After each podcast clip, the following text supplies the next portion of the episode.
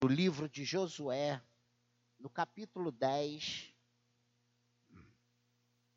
Há poucos dias nós vimos Josué 1. E hoje nós vamos ver Josué 10. Uma história muito interessante.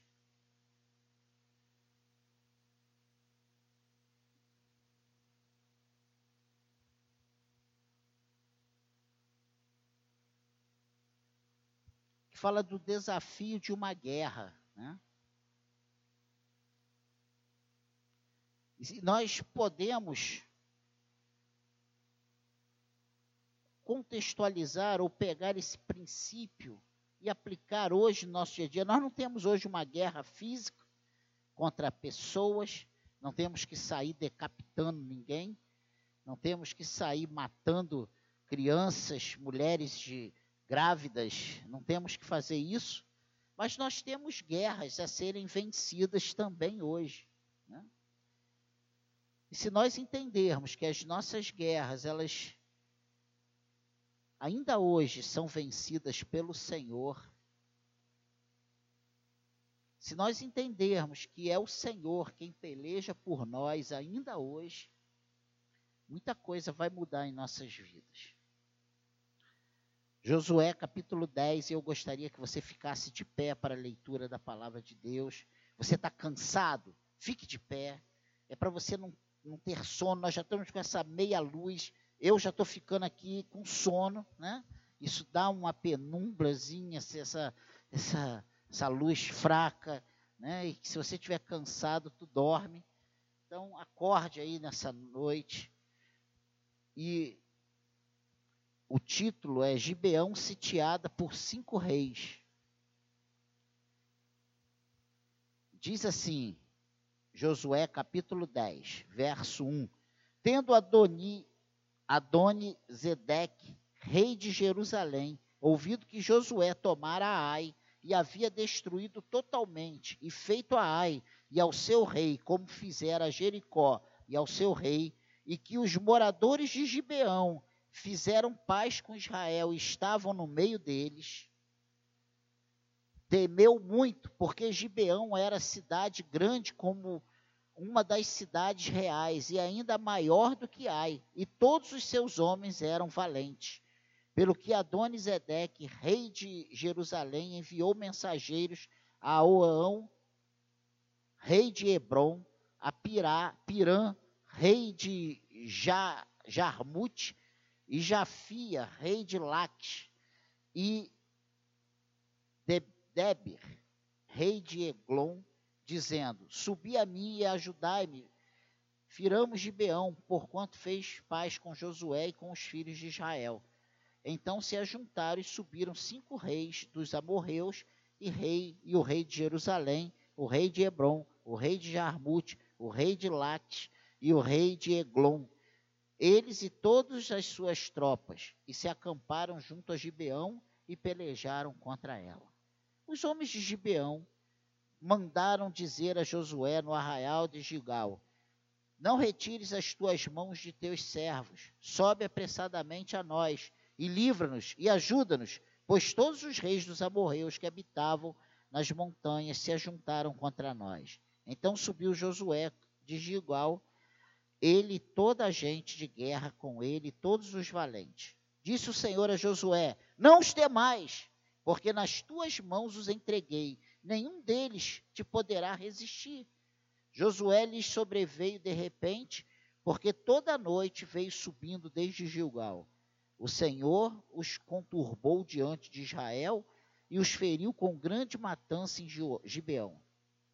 E os foi perseguindo pelo caminho que sobe a Bet-Oron e os derrotou até a Zeca e Maquedá. Sucedeu que, fugindo eles de diante de Israel, a descida de Bet Oron fez o Senhor cair do céu sobre eles grandes pedras até a Zeca, e morreram. Mais foram os que morreram pela chuva de pedras do que os mortos à espada pelos filhos de Israel. Amém? Então Josué falou ao Senhor no dia em que o Senhor entregou os amorreus nas mãos dos filhos de Israel e disse na presença dos israelitas: Sol, detente em Gibeão, e tu, lua, no vale de Aijalon. E o sol se deteve e a lua parou até que o povo se vingou de seus inimigos. Não está isso escrito no livro dos justos? Dos justos? O sol, pois, se deteve no meio do céu e não se apressou a pôr-se quase um dia inteiro. Não houve dia semelhante a este, nem antes nem depois dele, tendo o Senhor assim atendido a voz de um homem, porque o Senhor pelejava por Israel. Voltou Josué e todo Israel com ele ao arraial a Gilgal. Amém? Vamos ficar até aqui. Nós vamos ver todo esse capítulo 10 mas que o Senhor abençoe a leitura da Sua palavra e que Ele fale ao nosso coração nesta noite. Pode tomar o seu lugar. E eu quero começar essa palavra fazendo uma pergunta clara para nós: a Bíblia é mesmo digna de crédito? Se nós não tivermos entendimento dessa verdade, ou se nós não entendermos isso, muita coisa fica difícil de entender, de aceitar. Um homem engolido por um peixe gigante, né?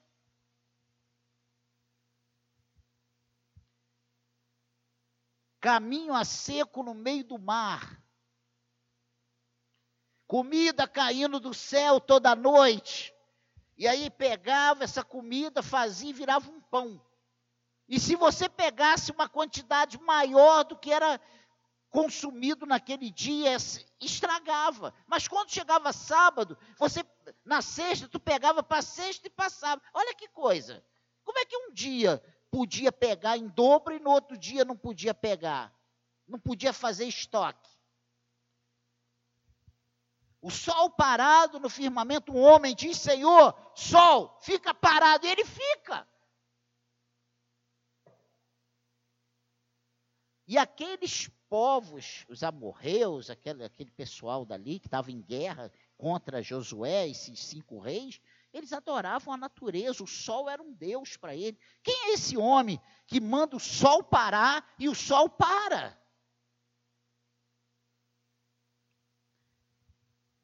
Como reformados, cremos que a palavra de Deus é totalmente inerrante, infalível, plena de autoridade e suficiente. Amém, igreja? Logo, é totalmente verdadeira do Gênesis ao Apocalipse. Precisamos ter esse entendimento. Senão nós vamos começar a arrumar desculpas para distorcer as coisas. Por isso, Paulo fala que toda a Escritura é inspirada por Deus. Lá em 2 Timóteo, capítulo 3, 16, fala sobre isso. Ou seja, é dada por inspiração de Deus, é, é o sopro, é o hálito, etc. Spurgeon diz uma coisa muito interessante. A escritura é como um leão. Quem já ouviu falar em defender um leão? Apenas solte, que ele se defende. Um leão não precisa ser defendido. Ai, deixa eu ir lá, ver, coitado do leãozinho, solta o leão e deixa que ele resolve a vida dele. Assim é a palavra de Deus. Por isso a Bíblia diz que nós não temos que discutir o Evangelho, nós temos que pregar o Evangelho. A Bíblia não é para ser defendida, ela é para ser pregada. A Bíblia fala de si própria. Ela defende a si própria. Amém, igreja? Mas na conjuntura pós-moderna, as maiores questões, questões não são as narrativas, mas os pressupostos. Por isso precisamos entender que a Escritura nos reserva alguns desafios. Tem muita coisa que nós não vamos ter uma resposta A mais B. Tem coisas que estão na palavra de Deus que só o próprio Deus, se Ele quiser, um dia vai nos explicar. São os mistérios da Bíblia, que não são para ser provados, atestados, mas escrito.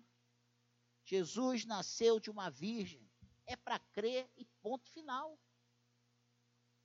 Ele ao terceiro dia ressuscitou, é para crer e ponto final. Ele abriu o mar vermelho e o povo de Israel passou a pé enxuto. É para crer e ponto final.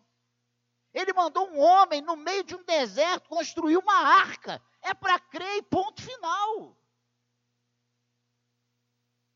Tem coisas que a nossa cabeça é tão, sabe, fora do nosso quadrado que a gente não consegue compreender os mistérios de Deus.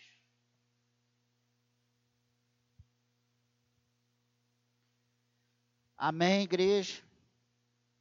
E a primeira coisa que eu quero destacar é o desafio da natureza de Deus.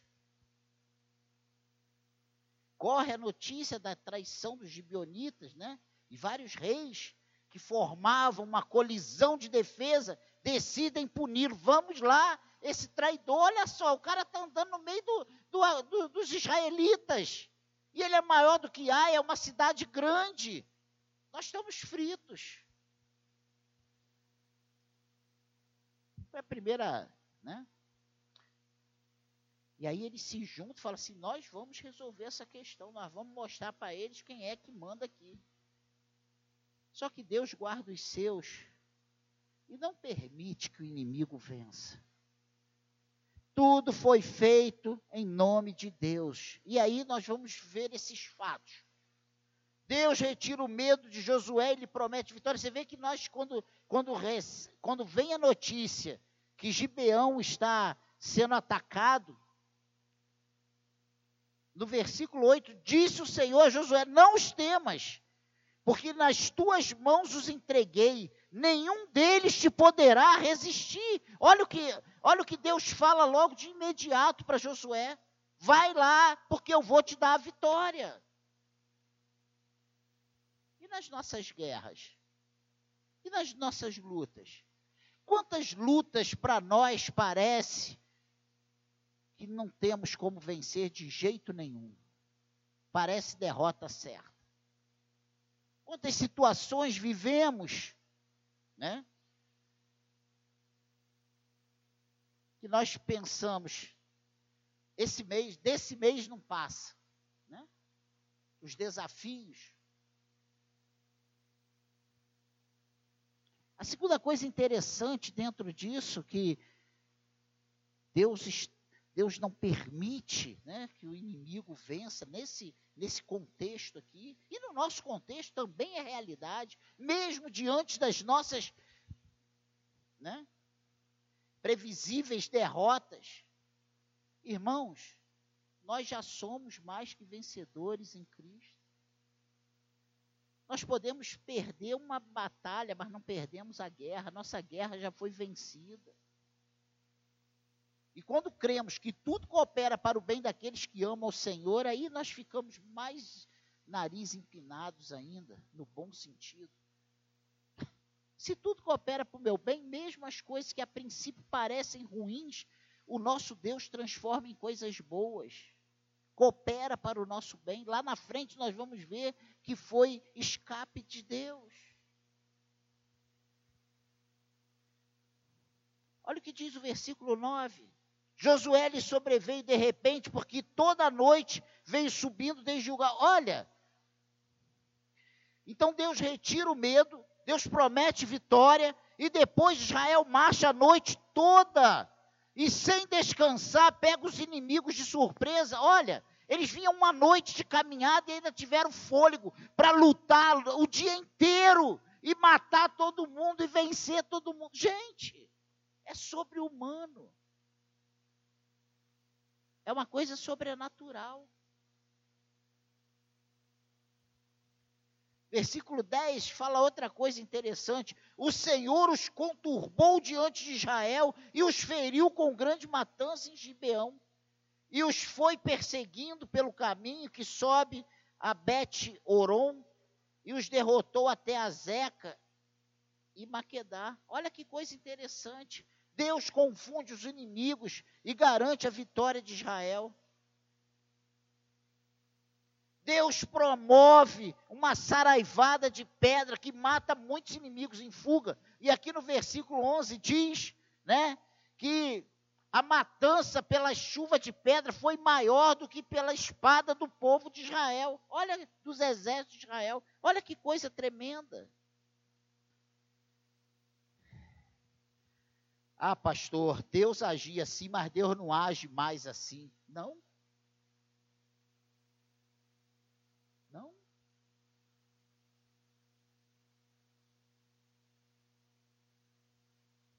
E aí Josué percebe que se escurece, eles não têm mais como avançar e, de, e lutar e ganhar essa guerra. Eles dão uma ordem: sol, para, lua, para. Ela aí é o que diz o versículo 12 e 13.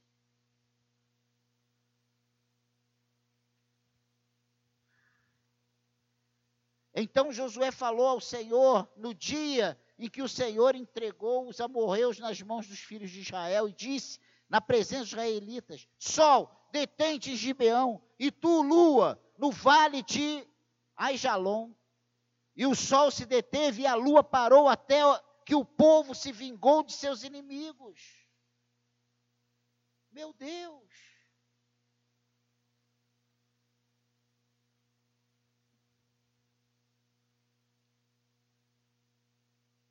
E se você avançar além do que nós lemos, e nós vamos ver isso, Olha aí o que diz o versículo 16 até o 27. Não precisa ler tudo, só para você entender.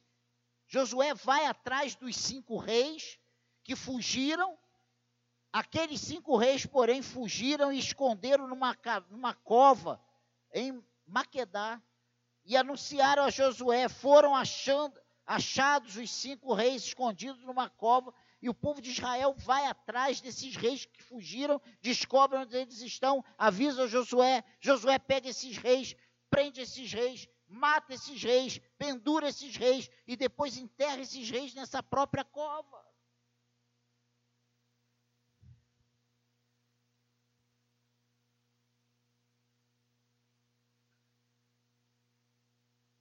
E depois disso tudo, lá no versículo 40, olha o que diz aí. Avança aí.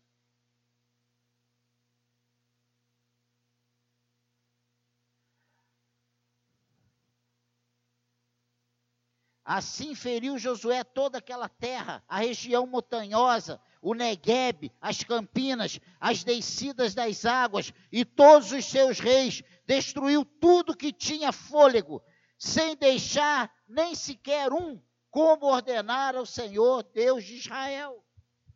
Você percebe na ação de Josué uma diferença quando você lê a história lá de Saul?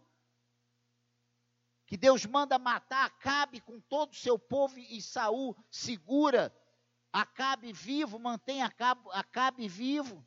Lembra disso? E mantém bois gordos vivos. Lembra disso? E ele ainda diz que não matou, não destruiu tudo que era para adorar a Deus. Olha, olha a diferença. Isso foi só para te chamar a atenção. Esse capítulo 10, ele mostra uma vitória sensacional, fenomenal de Josué. Josué sai destruindo tudo que tinha pela frente, vencendo todos os inimigos, matando todos os reis. Então ele já tinha vencido cinco reis, agora diz a partir o subtítulo aqui no versículo 28, Josué vence mais sete reis. Então ele teve nessa empreitada uma vitória sobre doze reis. Que é isso, pastor?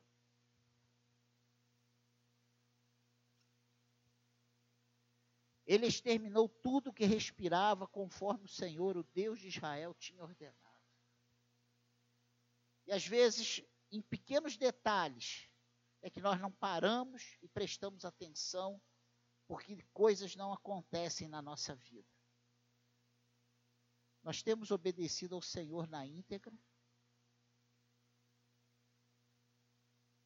Nas nossas batalhas, nós temos feito exatamente como Deus tem mandado que façamos. Ou nós temos distorcido um pouquinho porque nós achamos que não precisa ser bem assim. Será que se você fosse Josué hoje, Você estaria disposto a passar a fio de espada tudo que tivesse fôlego de vida, matado tudo? Ou você ia reservar alguns para serem seus servos? Ou você ia reservar alguns para serem seus. Ah, esses, esses animais aqui, as nossas criancinhas, coitadinhas, essas mulheres grávidas. E falando assim parece um absurdo no nosso contexto, no nosso senso de justiça, mas foi a ordem de Deus. A minha pergunta para nós nessa noite é: nas nossas guerras, nós temos obedecido na íntegra o que Deus tem nos mandado fazer?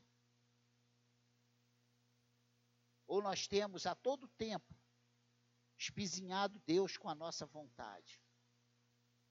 Amém, igreja? Se nós fizéssemos um resumo desse capítulo 10, sabe o que nós poderíamos dizer? Exatamente o que diz o versículo 42. Leia o 42 desse capítulo 10. E de uma vez tomou Josué todos esses reis e as suas terras, porquanto o Senhor, Deus de Israel, pelejava por Israel. Se nós fizermos o resumo desse capítulo 10, significa o Senhor, o Deus de Israel, pelejou, lutou por Israel. Sabe qual é o resumo da nossa vida? Deus tem pelejado por nós. Que isso, Daniel? É verdade, gente. É verdade. Sempre que lemos a Bíblia em passagens assim, nossa tendência é comparar o Pai Celeste com o Pai terreno, mas Deus nem sempre, ou quase nunca, se parece com o nosso Pai terreno em termos de natureza e caráter. Deus é plenamente justo, mas nossa tendência é projetar uma visão de Deus a partir da visão humana. Sabemos que Deus está certo, mesmo sem entender, por uma simples razão: ele jamais está errado. Ele é o Senhor. Amém, igreja? Tudo que ele faz é bom, é perfeito e é agradável. Essa é a vontade dele, é boa, perfeita e agradável. Ele é justo, ele é bom, ele é perfeito e dele não sai nada que seja ruim contra nós, para o nosso mal. Ele só faz coisas para o nosso bem. Pense nisso. Ele é o Senhor da nossa vida, Ele é o Senhor das nossas guerras, Ele tem lutado as nossas guerras, ou nós temos lutado as nossas guerras na força do nosso braço. Aqueles cinco reis quiseram fazer justiça com as próprias mãos. Mas Josué, ele foi contra esses reis na força do Senhor. Pense nisso. O que acontece no capítulo 10 é o simples cumprimento da palavra de Deus, uma vez que a maldade dos amorreus tinha atingido a medida completa. Vocês lembram lá em Gênesis 15, 16, quando Deus mostra a toda aquela terra para Abraão e diz para ele: Olha, vai ser na quarta geração, porque não vai ser agora, não, porque a, a, maldade dos amorreus ainda não chegou no limite, ainda não chegou no ponto que precisa chegar. E hoje nós passaram-se mais de 400 anos até que isso acontecesse. É exatamente o que nós vivemos hoje. Meu Deus, como é que pode? Isso aí não tem mais jeito. É? A gente, às vezes, pensa que Deus não é mais o Senhor de todas as coisas, que Ele não está no controle de todas as coisas. Deus está no controle de tudo. Deus tem o tempo certo para agir em todas as áreas da nossa vida. Precisamos entender isso. Gênesis 15, 16 diz: Na quarta geração, os seus descendentes voltarão para cá, porque a maldade dos amorreus ainda não atingiu a medida completa. Agora, com Josué, a medida já tinha chegado no limite, já estava completo a maldade deles, e Deus executa juízo. É aqui que erramos com boa intenção. Falamos que a mensagem do Evangelho é o amor de Deus pelos salvos. Mas não é isso, não, irmãos. A mensagem da cruz é o aviso de que Deus está irado com o pecado que atinge a medida da paciência de Deus. Nós achamos muitas vezes que Deus está demorando a voltar, mas Deus tem o tempo certo, predeterminado por Ele mesmo, para agir. Pense nisso. A mensagem da cruz é uma mensagem que mostra que alguém sem pecados ficou em nosso lugar e suportou pelos eleitos a ira de Deus. Josué 10. Em Deus há salvação. Fora dele só há morte. E ambas as coisas são justas e depõem a favor da glória de Deus. Precisamos entender isso. Amém, igreja? E a segunda coisa muito interessante é o desafio da ação de Deus. A ideia do sol parar é a forma geocêntrica com que os antigos observavam os astros. Por isso, alguns hoje continuam dizendo que a Bíblia tem uma visão primitiva e pré-científica. Mas precisamos considerar três coisas fundamentais, importantíssimas ao, ao, ao entendermos, ao lermos a palavra de Deus. Esta é uma forma primitiva de descrever o universo. A história da igreja mostra muitos erros em relação à ciência. Mas a Bíblia não está fazendo declaração científica, apenas mostra a percepção daqueles homens. O mesmo ocorre conosco quando dizemos que o sol se põe. Ele não se põe terra rodou, ele continua lá. Percebe isso? A segunda coisa é que muitos negam os milagres.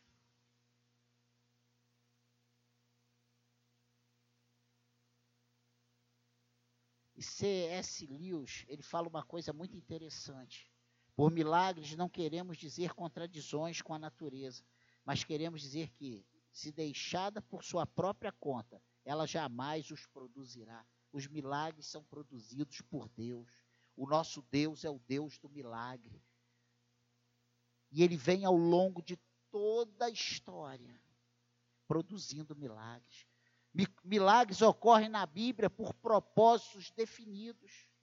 Tem caráter revelacional e sempre ocorre apontando para a concretização do reino de Deus e para glorificar a Deus. Os milagres não são sem propósitos.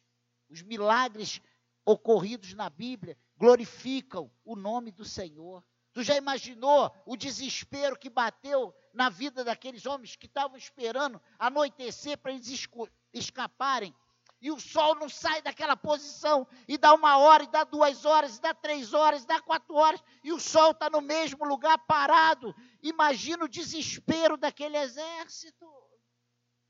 Imagina o desespero dos inimigos que tramam a nosso mal e ver Deus transformando todo o mal que eles tramaram em coisas boas para nós. Pense nisso. Pense nisso. Agora eu quero ver e, e a coisa está sempre. E Deus está com a sua boa mão nos guardando, nos protegendo. E aí vem uma coisa que parece, agora é para o mal. E aquilo ali, Deus transforma esse mal em bênção. Jesus. Eu não consigo ler esses textos sem ver, claro que observando e, e nas, nas devidas proporções individualmente, eu não posso me comparar o que Deus faz na minha vida com o que Deus fez na vida de Israel. Seria uma presunção minha. Mas em, na, nas devidas medidas, Deus opera assim ainda hoje na vida da sua igreja, individualmente, em cada um de nós. Quem se recusa a crer em milagres como esse, certamente não crê, não crê no nascimento virginal de Cristo, nem em sua ressurreição. Isso é verdade. Como eu vou crer que Jesus nasceu de uma virgem, morreu e ao terceiro dia ressuscitou, e não vou crer que o sol parou e um exército de, do povo de Deus teve uma tremenda de uma vitória. E por último, para irmos para casa, Muitos não querem ver a relação entre providência e oração. Contraste entre 9, 10, 9, 14. Olha o que diz aí Josué 9, 14. Volta aí. Então os israelitas tomaram da provisão e não pediram conselho ao Senhor.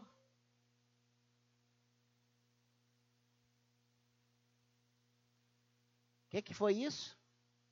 Foi no momento que os gibionitas, gibionitas chegaram mal vestidos, todo, todo sujo, com pão borolento, aquele pão cheio de mofo, dizendo que era de uma terra longínqua, e sem consultar o Senhor, eles fizeram um acordo de paz, eles se comprometeram, deram a sua palavra, se embrenharam, fizeram sociedade com esse homem, com esses homens. E agora olha o que o 10, 12. Então Josué falou ao Senhor no dia em que o Senhor entregou os amorreus nas mãos dos filhos de Israel, disse, na presença dos israelitas: Sol detém Gibeão, e tu, lua, no vale de Aijalon. O que, que, é isso?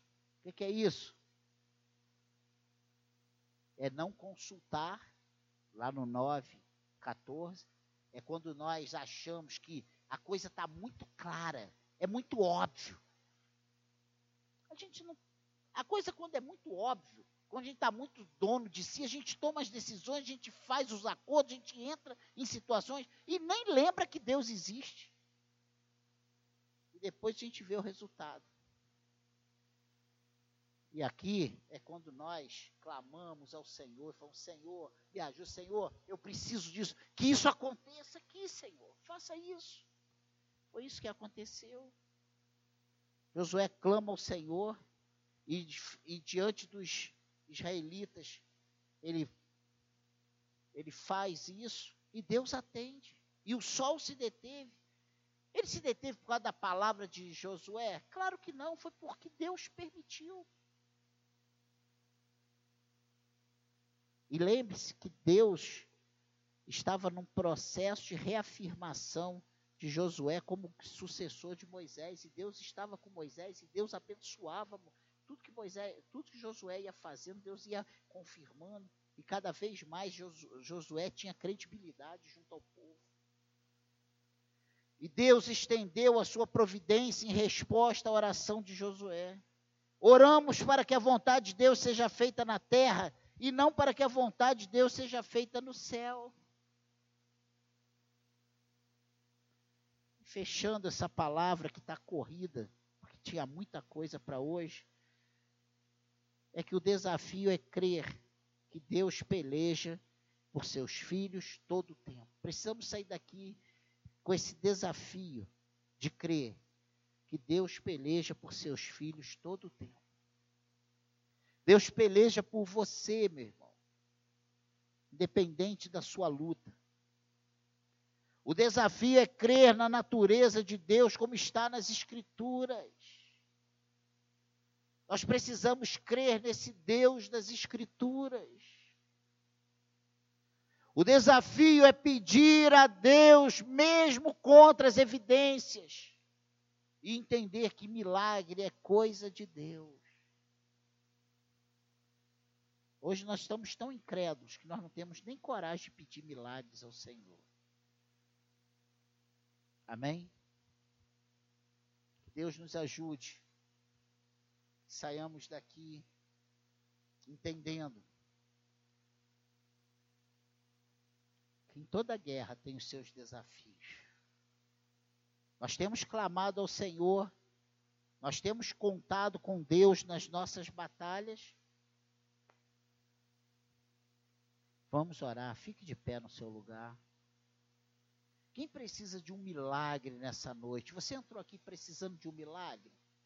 Talvez o seu milagre seja no teu coração, talvez o milagre seja no teu casamento, seja na salvação do marido, da esposa, dos filhos.